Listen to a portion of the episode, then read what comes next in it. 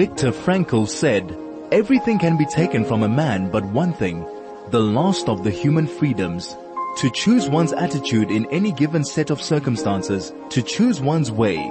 This is Finding Human with Sue Jackson. Stay tuned for the next hour as Sue explores the human psyche, what makes us tick and how to live better, more fulfilled and more meaningful lives. Only on 101.9 Chai FM. Hello, this is Sue Jackson on Finding Human. Today I am my own guest and I'm on Skype and um, you can SMS me on 34519 or you can telegram me on 061 895 Last week, Kathy Kaler sent a message in for Lionel Galinsky um, saying that he was one of the best uh, people that she had ever interviewed right at the very beginning of, of Chai FM uh, when it started. And then there was also a message from an Esther Katz who happened to be Lionel's uh, da- uh, late daughter's best friend. And um, unfortunately, I didn't get the messages until the end of the show, but I did I did send them on to Lionel. Today, my topic is from Uh, darkness to light or light in darkness. I first of all want to say that only, there's a wonderful quote by Martin Luther King, only in the darkness can you see the stars. And right now, I think we're all being tasked to be a beacon of light in this time of absolute uncertainty. You know, Rabbi Sacks said the place of doubt in Judaism is very interesting because most people define faith as certainty. I define faith as the courage to live with uncertainty. The truth is, it's pretty obvious that you can look at the world and find it meaningless or you can look at the world and find it meaningful. If you're looking for a life without doubt, without risk, and without uncertainty, stop living. Because you cannot really live without taking risks. In fact, the Torah makes it pretty clear that God took a massive risk when he created humanity and that risk didn't play out terribly well because by Genesis chapter 6, God regrets that he ever created man in the first place and it grieved him to his very heart. And as Rabbi Sacks says, this is a key sentence to him. And I believe that quite honestly, because we do at the moment especially live in a time of unknown, we have to ask, it is unprecedented times. We are having to ask, what is this time actually asking of me? What, you know, if we're looking for doubt, we'll find the doubt, as Rabbi Sacks said. We'll find the doubt in everything. We have to reach beyond that doubt. And how do we do that? We actually have to ask, what is this time asking of me?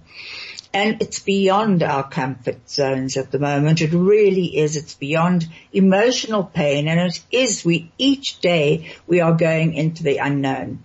I know that every single Sunday people wait to hear the news about from uh, Howard Feldman and Dr. Marburg to see what the um, latest results are, are of the COVID.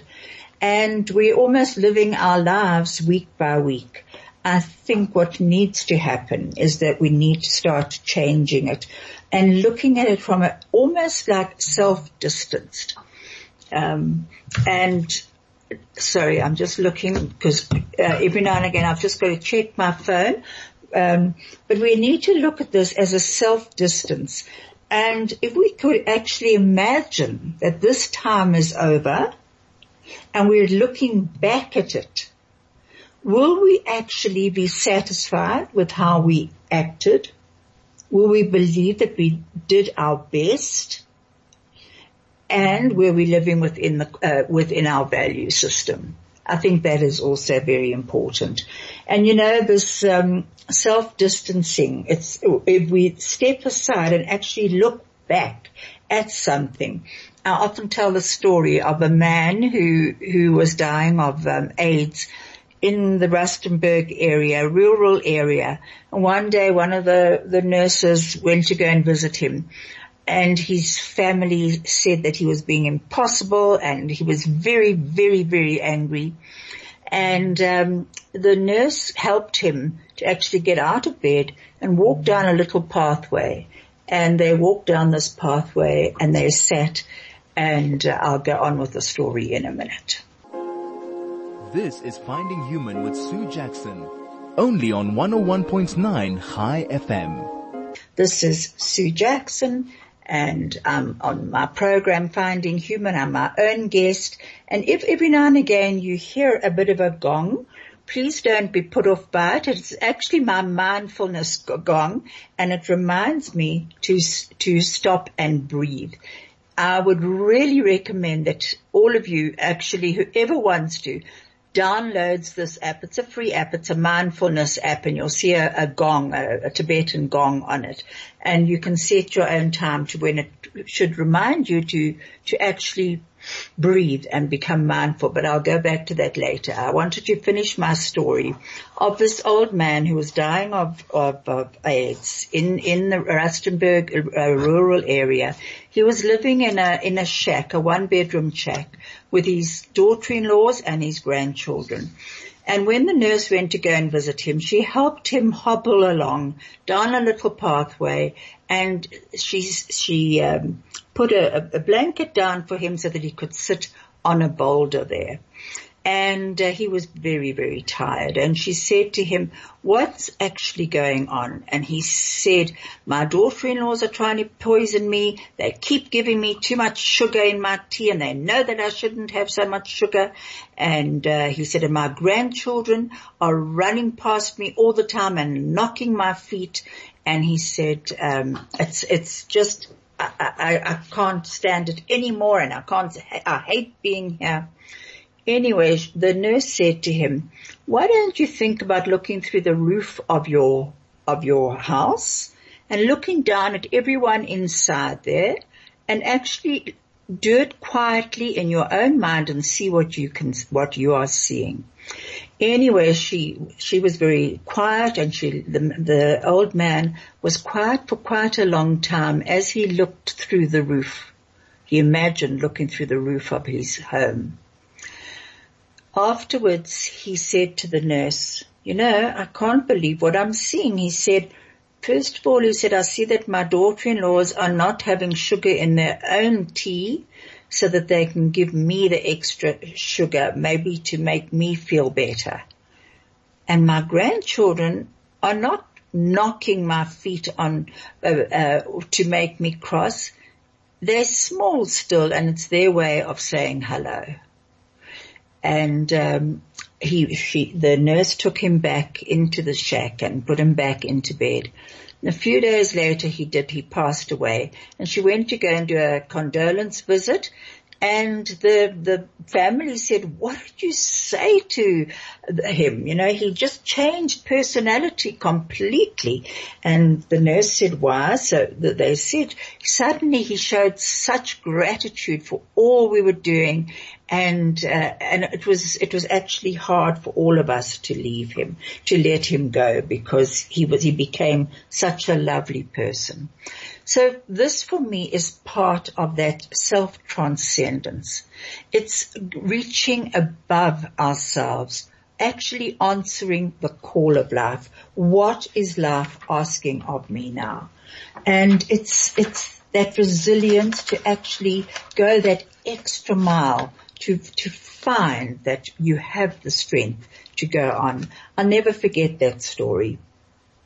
Now, the other thing is that of course COVID has knocked all, uh, all of us in, in so many ways that we are, are questioning life. And it's a pandemic which is, is a, it's a threat to global health.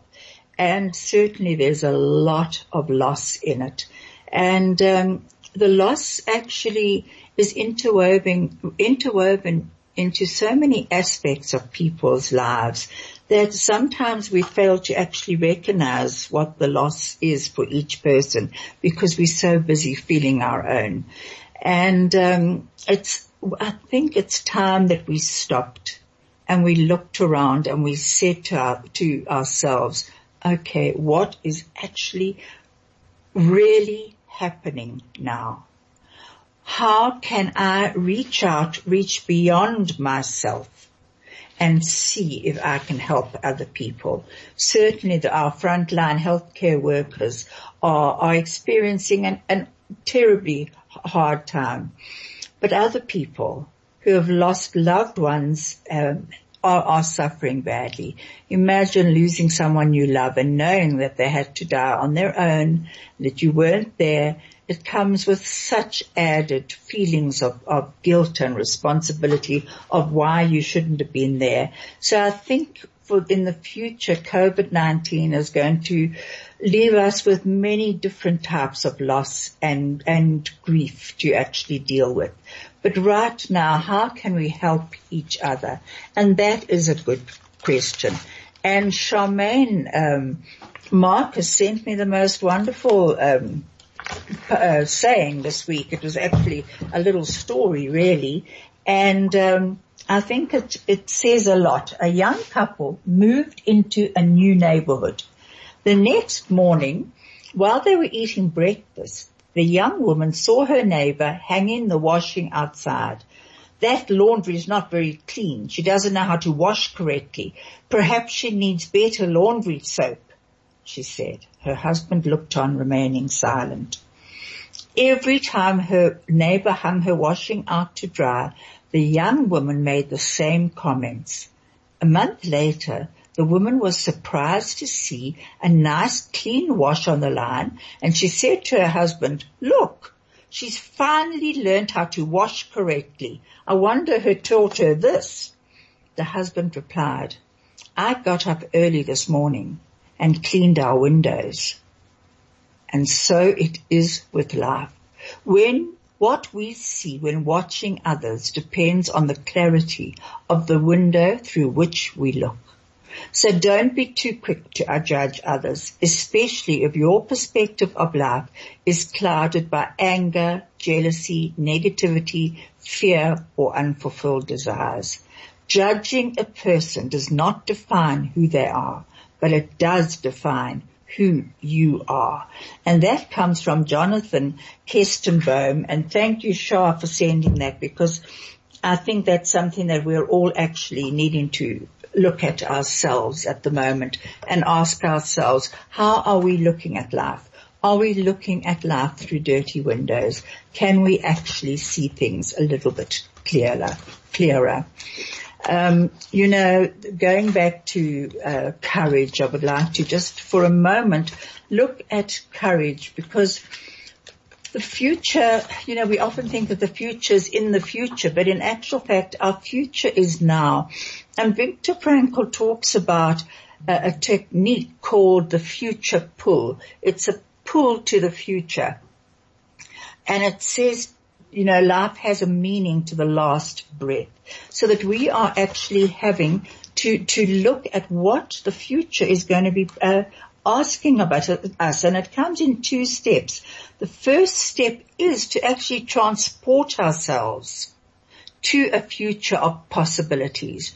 And this is one of the ways that Viktor Frankl actually survived in the camps and how he found meaning. He imagined himself on a, a well lit, in a well lit hall, warm and giving a, a, a talk about his experiences in the camps to a, a hall full of people.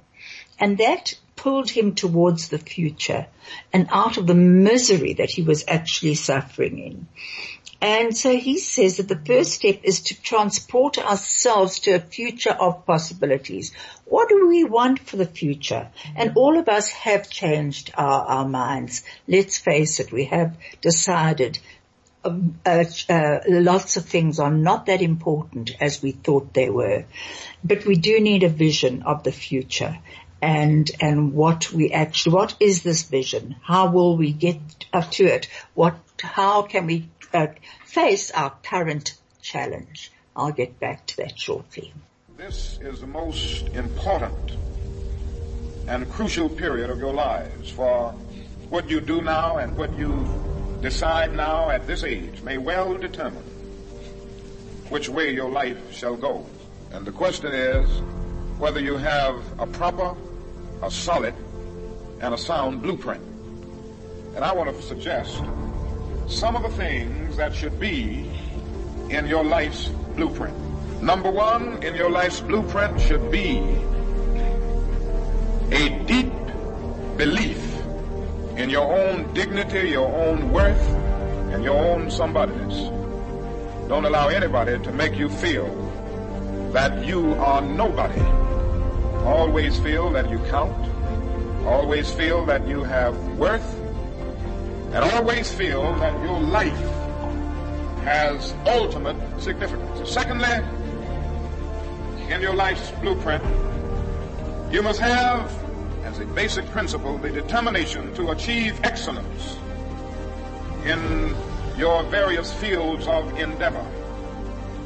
You're going to be deciding as the days and the years unfold what you will do in life, what your life's work will be. Once you discover what it will be, set out to do it and to do it well.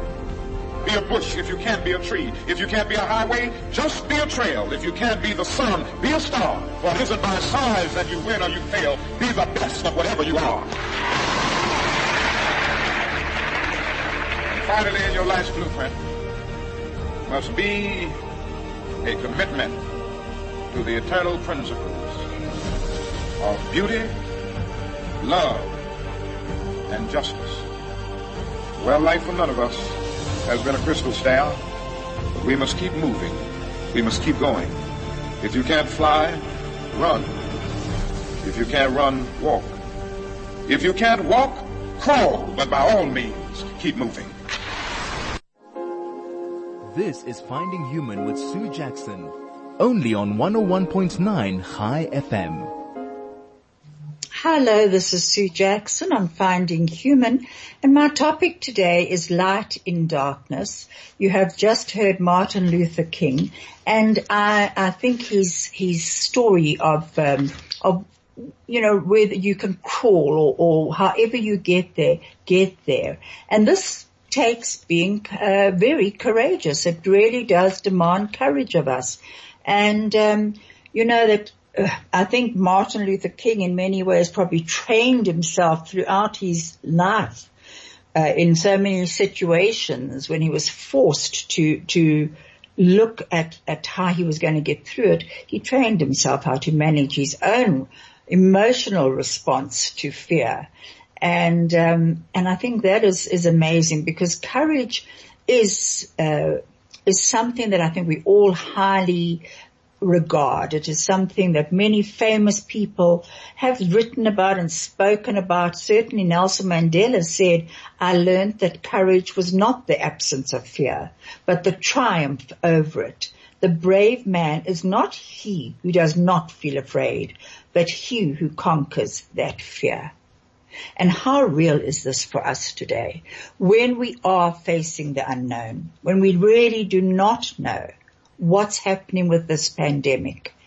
And we fear for our children and our, our, our children fear for us and, and so it goes on. We are being asked to have courage and courage comes from the French word cœur, heart. So we are certainly being asked to to actually stand up, stand up against things that are threatening us, things that that um, that we care about, stand up to help others. Courage actually requires that we also remain interconnected with other people. We cannot close ourselves off into our own little cocoon and think we are safe here because that's not what is being required of us. What is being required of us is that we actually show compassion for others, that we look at our what is being asked of us with, uh, without uh, our own little safety net here. And certainly Judaism does a lot for the community. It's amazing, the community spirit. But we need to look even beyond that and see what else is being asked of us. And um, a friend of mine who actually showed me this mindfulness bell, which I love, by the way, um, was here the other day and having a cup of coffee in a in a paper cup, I might add, and um, all of a sudden her her bell went off. And I said to her, what's that? What's that? You know, what's that noise? So she said, no, it's reminding me just to be grateful, to look around and see where I am and, you know, to live in gratitude. And that's what I thought was the most wonderful thing. I promptly uh, told her to send me a photo of the app and I downloaded it myself. And she reaches out to other communities that that need help, and um, and that does take a lot of commitment. It really does, because sometimes you do just want to actually go into your own cocoon. So courage, courageous people actually also help us realize that there's something greater for us to aspire towards. And uh, Winston Churchill said, courage is what it takes to stand up and speak. It's also what it takes to sit down and listen. And uh, right at the moment in, in COVID with people who have lost loved ones, we are having to connect in a different way. Normally we would go, we'd be with them, we'd sit with them, we would talk to them. Now we're having to find other ways to actually offer assistance, to offer a, a, a helping uh, hand, and it's it's very easy. It's it's not very easy to actually, as as Winston Churchill said, sit down and listen, which is what normally if you're going into a, a bereavement a home that where there's been a bereavement, you do sit and you listen and you hear the story of the loved one. Now the people are actually alone in their grief. So we've got to find other ways of reaching out to them. And thank goodness for technology, there are ways that we can do it. And of course, the uh, courage also takes a risk. And what is that risk? When I actually look at the people who are reaching out to other communities at the moment, to poorer communities, to street children, to um, uh, to to beggars on the street corners, um, I actually realized that they are taking a genuine risk to their own health. And, uh, and yet they, they're, um, they're being brave enough to actually not just rush into this, but to think about what they're doing, to take the necessary precautions, but then doing it anyway. And um, there, there's many benefits of courage, I must admit. Uh, the very fact that we do celebrate courage does show us that it is a human activity, that it is within our reach, that we can do it. And um, it is to, to actually risk appropriately.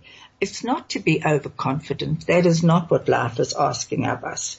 Um, but it is actually asking us to to act against those who are threatened or in a bad way and this global pandemic is opening up so many vistas to us at the moment of things that were hidden before and we are being forced to face them. Unless we are ostriches, in which case we'll just put our heads in the sand and pretend it's not happening. But that's not going to do anyone very much good. Um, I, I really would like to say again that I think ultimately the question that we have to ask ourselves is, when I look back on this time, how will I feel that I have acted? Have I acted according to what I, my, my belief system, my values? And uh, it is that finding a balance within that courage because we need to show our children future generations what courage actually is. And it's not over, it's not, it's not overconfidence, definitely not. Um, it actually means thinking about something before we go headlong into it. And our children must also be encouraged to, to recognize what, what courage is. So encourage courage because I think our children are facing so many fears at the moment. The fear of grandparents getting ill, the fear of their parents getting ill, the fear of um, them themselves getting ill.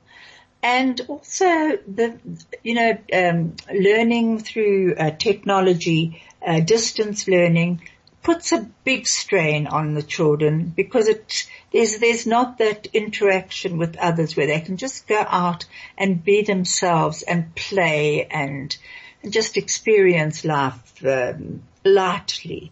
So we need to actually acknowledge for our children, tell them how how proud we are for the way they are actually also handling um, this this crisis, this pandemic, because it's asking every single person in every single household to actually do their bit, and the children have to be encouraged to recognize what they are doing for the household and for others as well.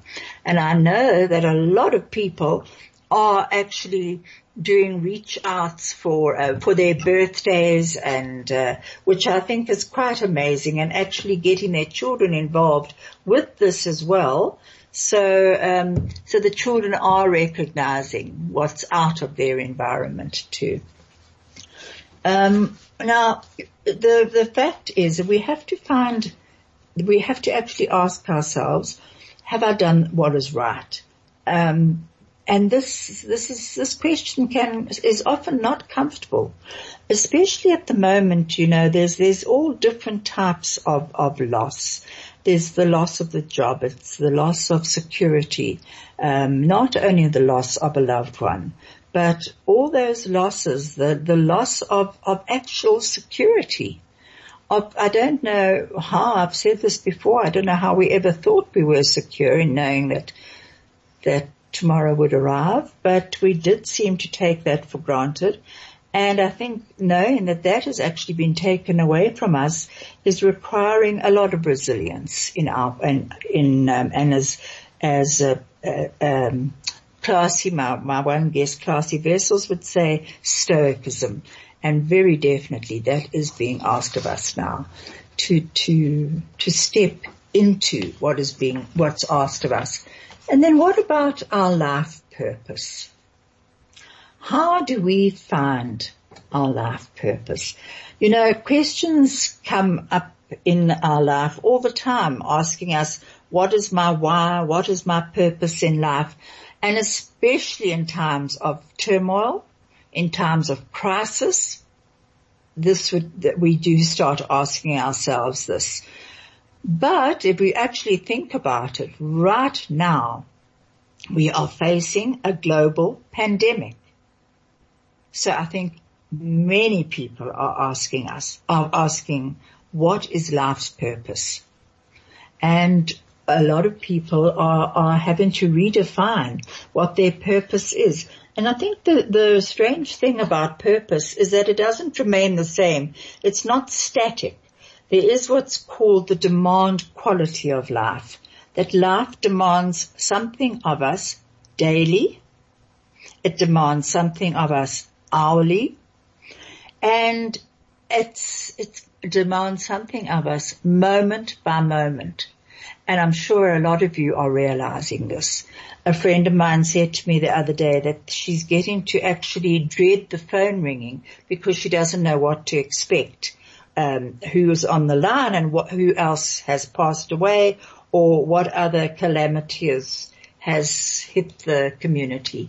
And I can understand that it's that, uh, it's that unknown again that we don't know what is actually coming up with us. But at the same time, our purpose actually, re- it helps us reframe our life.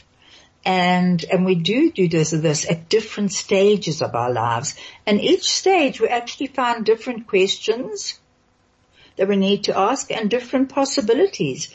You know, Rabbi Twersky talks about the lobster and I'm sure you've heard about his story about the lobster. If you haven't, I really would suggest that you look up on, on YouTube Rabbi Twersky and the lobster. It's an amazing story. And it's a story about how a lobster grows and how if it, its shell becomes too tight. And when this happens, the, the, it has to shed that shell so that a new one can form. But in order for that to happen, it actually goes into a, um, a, a state where it's very, very vulnerable because its skin is too soft under the shell. So it goes into a place of safety and stays there for a while and um, until it's grown a, new shell and it can come out, it's uh, out of that vulnerable stage, can come out and face the world again. And the same thing happens to us. We move into all different stages of our lives where possibilities emerge and our, and our life purpose begins to evolve at each stage. I'll be back with you in a moment. This is Finding Human with Sue Jackson, only on 101.9 Chai FM. We are now going to be listening to um, a YouTube by um, uh, uh, Admiral McRaven, um, who talks about uh, how a Navy SEAL veteran gets a wake-up call from worst fear. Thank I've been a Navy SEAL for 36 years. I saw the worst of humanity. One man healed me of my greatest malady, fear. Five years ago, I was diagnosed with chronic lymphocytic leukemia. The initial assessment was that I needed to return to the States to have my spleen removed and begin chemotherapy. The doctor who detected the cancer made it clear to me that my life was about to change, that I should accept my fate and prepare for life outside the military, a life of painful chemo, hair loss, and fatigue. She gave me no hope that things would be better. My wife came to Texas and met with a world-class oncologist. The door swung open and a loud, boisterous, ruddy-faced man walked in and hugged me. And I am not a hugger. She asked the doctor, should he eat more fruits and vegetables? No, he said. Well, should he exercise more? No, not really. Well, should he drink less alcohol? Oh, God, no. He sat down and quickly told my wife that she didn't need to get a new boyfriend. Something else will kill him before this does, he told her. In light of the early diagnosis, my wife was stunned by the proclamation. I quickly jumped in and said, can I go back to Afghanistan? And he said, as long as you don't get shot. Soon after the visit, I did go back to Afghanistan and spent the next five years continuing to serve in the military. I like to think that in that time, my service resulted in hundreds of lives saved. All because one man gave me hope. Because one man healed me of my greatest malady. Fear. Even under the most dire of conditions, hope can heal. It is on Wednesday of Hell Week that you paddle down in the mud flats and spend the next 15 hours trying to survive this freezing cold. To me, basic SEAL training was a lifetime of challenges crammed into six months. Because you were cold and wet and miserable and it seemed like there was no hope in sight. The mud consumed each man till there was nothing visible but our heads. It was still over eight hours till the sun came up. Eight more hours of bone chilling cold. And then one voice began to echo through the night. One voice raised in song. And the instructors come up and they start yelling, hey, you, stop singing! Stop singing! But then another kid started singing. And another. And two became three, and before long, everyone in the class was singing. And somehow the mud seemed a little warmer and the wind a little tamer and the dawn not so far away. And he gave us hope at that point in time. And that's what SEAL training was all about. It was finding out where you can find hope in the midst of being neck deep in mud. Hope surpasses all our understanding. Hope is the medicine that gives smiles to the forlorn, faith to the disenchanted, and life to the dying. In my nearly six decades of life, as with many in the audience, I have seen or experienced just about every ailment, disease, trauma, or heartbreak there is to know. During the wars of the past 13 years, I have seen combat hospitals filled with amputees, burn and blast victims, and I have seen many a good men die on operating tables. But at the end of the day, the good I have seen in this world far outweighs the evil. I have also seen disease eradicated, the cripple walk again, the heartless given new life, and the hopeless cured. If I have learned anything in my time traveling the world, it is the power of hope. The power of one person, a Washington, a Lincoln, King, Mandela, and even a young girl from Pakistan, Malala. One person can change the world by giving people hope. You will all have an opportunity to inspire someone around you. Never, ever miss that opportunity. This is Finding Human with Sue Jackson, only on 101.9 Chai FM. Hello, this is Sue Jackson on Finding Human. My topic today is the light in darkness. You can SMS me on 34519. Um, that uh, I hope you enjoyed that uh, YouTube. I think it's a very powerful one about the power of hope. And you know, when he said that um, one man healed him from his greatest malady, which was fear, by giving him hope. And when he goes on to say that one person can change the world with that power of hope. So be that person. I found that so incredibly powerful because that's part of finding our purpose in life. What is life's purpose? And that's unique to each person. And what he's actually saying is become a giver, not a taker. And that is something we're all being tasked with at the moment, to actually become the givers in the world, to give hope, to actually show people that we can uh, we can heal. And you know, uh, funny enough, uh, there's um, well, not funny enough, but there's um, a, um, a, man who writes a lot about grief, uh, Kessler, an amazing a man who talks about the six, the sixth stage of grief, which is meaning, finding meaning beyond a complete um, uh, acceptance. It's, it's, he's very good about, I suggest you look him up if you want to know about that sixth stage. But he says denial helps us to pace our feelings of grief. There is a grace in denial. It is a natural way of telling us only as, uh, of telling of, sorry, of letting in only as much as we can handle. And denial helps us to pace our feelings of grief. There is a grace in denial. It is nature's way of telling, of letting in only as much as we can handle.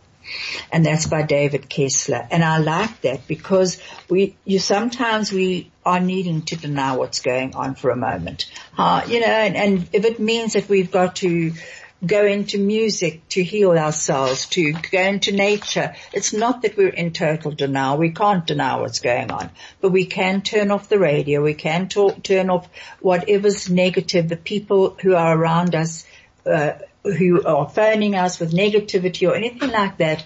Try and protect yourselves at the moment and go on asking, what is this time asking of me? Should I actually change my purpose or shift it into something else? Um, it, it, so that it, that it actually evolves into whatever life's asking of me now, my own experiences, remembering that meaning and purpose is unique to each person. No one can give it to you. Some people are writing journals, which I think is wonderful. So about this time, other people are reliving their, their, their earlier years and writing this down. Wow, I, I love that. I, I, received a wonderful, wonderful story the other day from a friend. Uh, of a time in her life that was just so healing and, and happy that it, it uplifted me. So the questions that may come up when we ourselves actually are asking about life is, who am I? Where do I belong? When do I feel fulfilled? Now, as mothers, grandmothers, wives, husbands, we often think that that's a selfish thing to ask. When do I feel fulfilled? But it's actually very, very necessary. Um, because it doesn't, uh, a genuine purpose points to the end of actually being self-absorbed or self-relate or, or self-serving. It actually says, look, let's see what we can share with the world. Let's see what gifts we can actually share and especially during this time of turmoil. What is the secret to our life? How do we, how should we reframe our life? and question again what is being asked of us moment by moment. Um, the, the, the fact is that so often people sort of seem to think that somebody else, a, a mentor or, or a life coach can give you the meaning of your life. Well, actually, it's not possible. Um, that's that's that's not what happens. We have to give ourselves the meaning. Okay, we are going right now to another. Just hang on a sec. Uh, Craig, I think you're saying that we've got a YouTube, but I, I don't at the moment. So let me just go on with life purpose for a little bit longer before we have to, he's going to be telling me to wrap up. Um, so some people actually feel very hesitant about about looking for their their own purpose, especially at this time, and we are going to a bit of a break. This is Finding Human with Sue Jackson, only on 101.9 Chai FM. Hello, this is Sue Jackson on Chai FM, and I would like to thank Craig and DJ and Bussy for keeping me on air. They always do such a good job. Thanks so much, guys. I really appreciate it. And uh, that's part of your life purpose. Look at that. Look what you are actually contributing to Chai FM and to all of us. Thank you. Now going back to what our life purpose is, what's our contribution? And you know what, sometimes as I said, we do feel that it's selfish to actually even think about it, but our true purpose is about recognizing our own gifts and how to use them to contribute to the world. Whether it's actually being there for someone else, whether we're a good listener, whether we play beautiful music, write beautiful words, say nice things, are actually able to just be with someone, helping friends, or simply bringing joy and laughter into the lives of others around us. That is all part of our life purpose. Viktor Frankl said, you may of course ask whether we really need to refer to saints. Wouldn't it suffice just to refer to decent people? It is true that they form a minority. More than that, they always will remain a minority. And yet I see in therein the very challenge to join the minority, for the world is in a bad state. But everything will become still worse unless each of us does his best. We are now ending. Thank you so much, Craig. We're going to be listening to Natan Sharansky's Tips for Quarantine. It's based on his time in Soviet prison and it's, it's actually, he's got humor and fantastic ideas. Thank you so much. I'll be with you next week. My name is Natan Sharansky. I was born in 1948 in the Soviet Union. And at the age of 29, I was arrested for my Zionist activity and spent nine years in prison. Half of this time I was in a solitary confinement. And 405 days I was in the punishing cell. So I have some experience of spending time in solitary confinement. And I want to give you five tips. Tip number one. In prison I always had to remind myself I am part of the huge global battle. You also should remind yourself that we are the war with very dangerous though invisible enemy. And whether we will succeed in the battle depends also on your behavior. Tip number two. In prison I didn't know when I'll be released. I didn't know in fact if I'll be released at all. Don't build your future plans based on the hope that in the next few days or in the next few weeks it all will be finished. It does not depend on you. So try to build plans which fully depend on you. You can decide that finally in the next three days you can read the book that you wanted to read. Or in the next month you can learn the language which you wanted always to speak. And then it depends only on you whether you will succeed in your plans or not.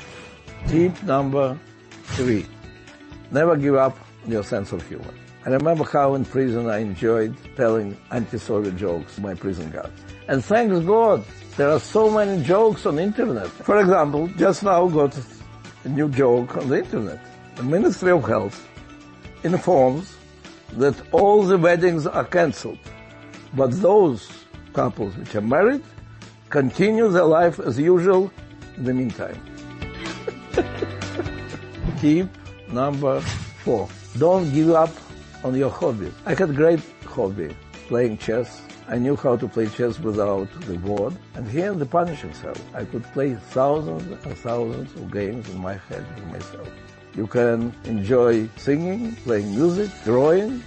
Tip number five. It's also number one, two, three thousand. Feel your connection. Remember that you are not alone.